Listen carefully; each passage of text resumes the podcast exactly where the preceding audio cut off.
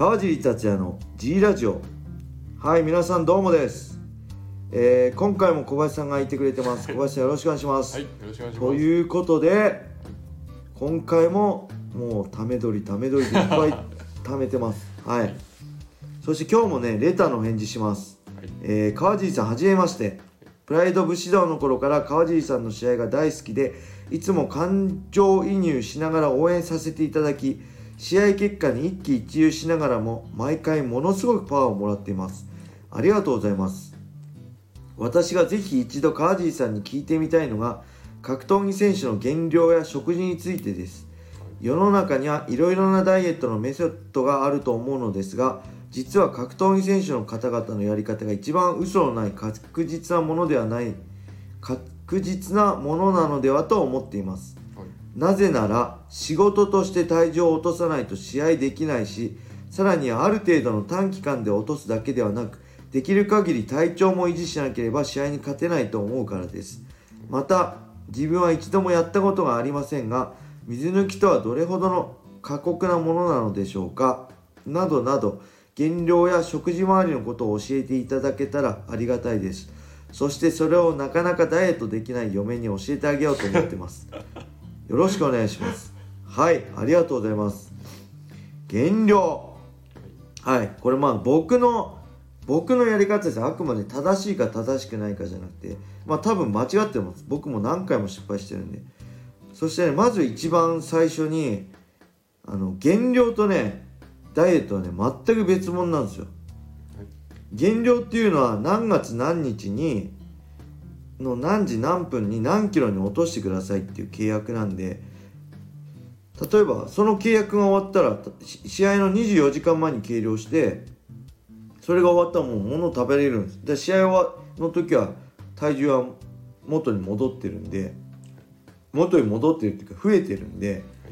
で対するダイエットっていうのはそうじゃないじゃないですか。もはい。うずっとその体重でいるしかないんで、はい、あの全く別物なんですよね、はい、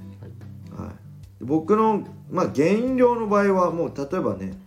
あの、まあ、何月何日にまでとかいう減量であれば、はい、まあ、普通に単純になこう摂取カロリーより消費カロリーの方が多ければ痩せますよって単純な話なんですけど、まあ、人間の体っていうのはそう単純にはいかなくてはい、例えばあじゃあ摂取カロリーより摂取カロリー取る食べるものの量を減らせばいいんだってなるじゃないですか、はいそうすればあ摂取カロリー減って痩せるじゃん、はい確かにそれはそうなんですけどそれを続けていくと今度ね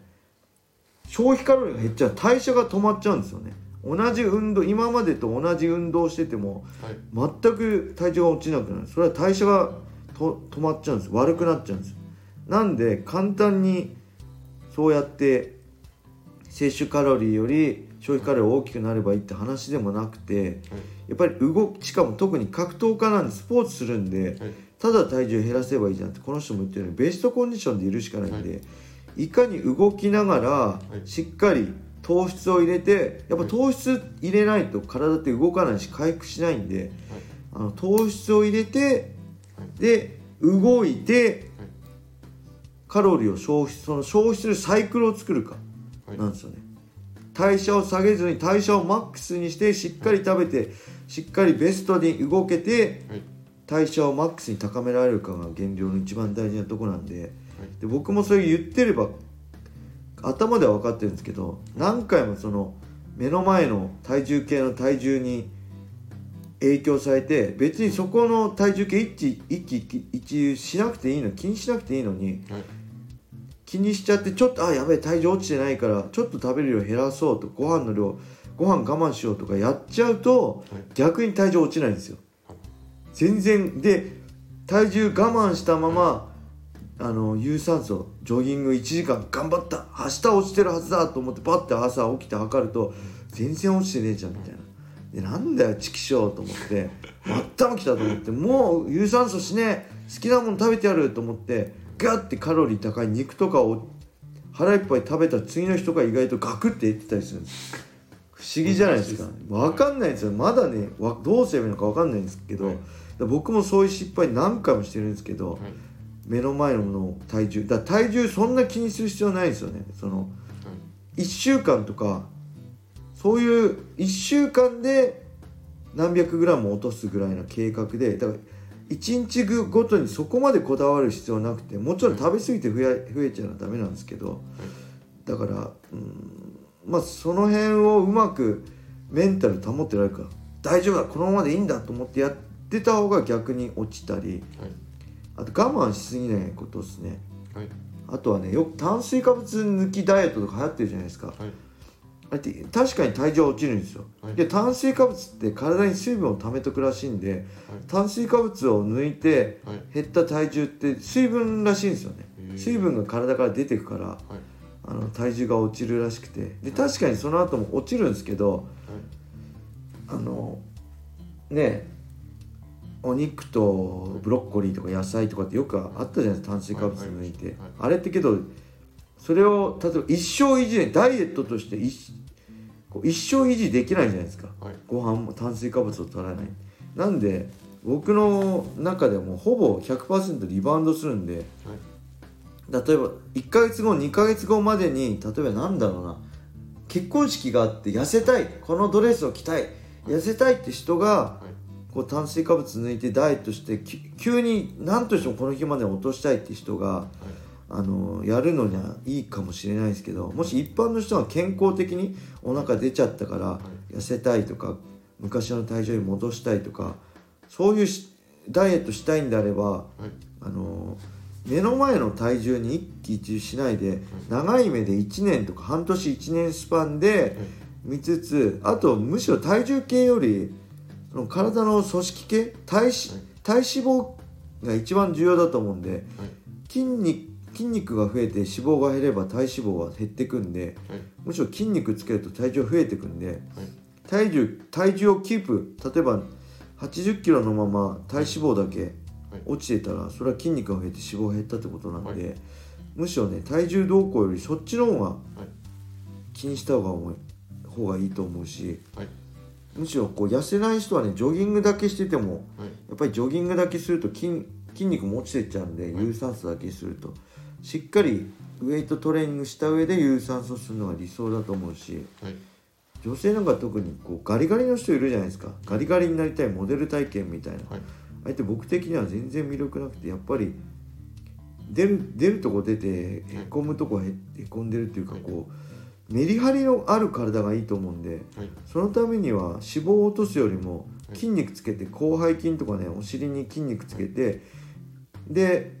こう筋肉つけて体脂肪を減らしてはい。しっかり背中とお尻には胸がね胸とかしっかりこうメリハリがある体がいいと思うんで特に女性はねあのあんまりこう食事制限ばっかりして有酸素ばっかりして痩せるのは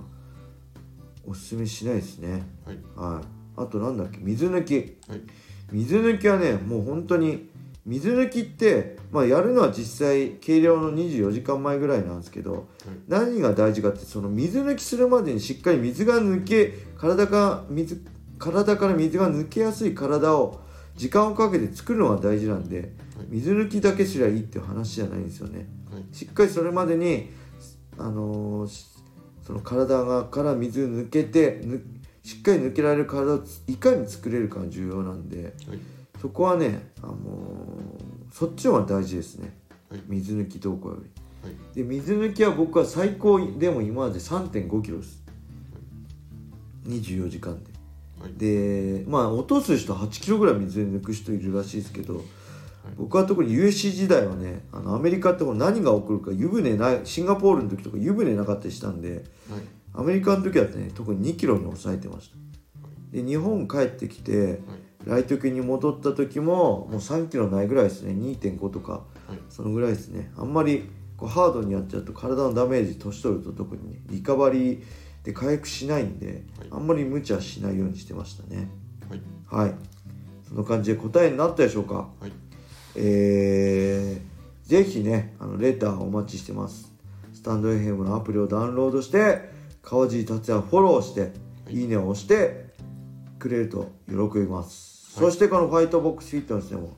初めての人の格闘技ジムっていう名の通りね。あの格闘技やりたいけどちょっと怖いなとか運動したいけど何していいか分かんないっていう人向けにのジムなんで是非一からね格闘技を始めて運動したい人を募集してるんではい。お待ちしております。はい。